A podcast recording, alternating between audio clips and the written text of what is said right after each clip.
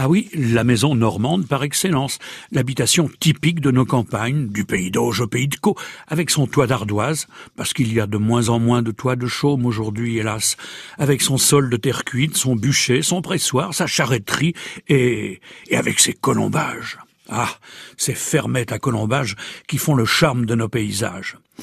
Elles sont généralement plantées sur un solin. Un solin, c'est une manière de soubassement fait de matériaux durs, du moellon calcaire ou du silex, suivant les régions.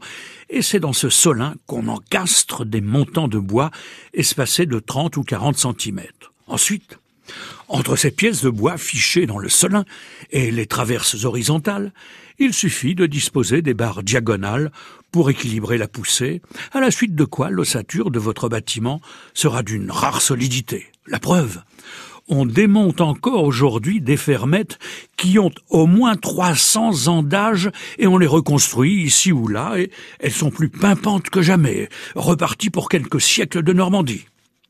Donc, l'ossature est posée.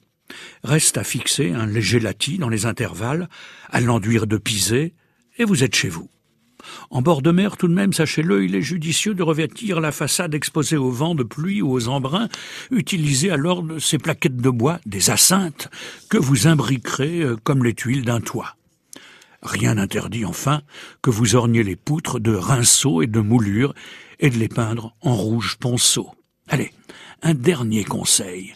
Si vous construisez votre chaumière normande, n'oubliez surtout pas après avoir creusé les fondations, de placer, sous la première pierre, comme le veut la coutume, un petit objet qui vous portera bonheur, soit une pièce de monnaie, une croix ou un chapelet. Tenez, à Brionne, sous le seuil d'une maison en démolition, on a même découvert un petit phallus en bronze.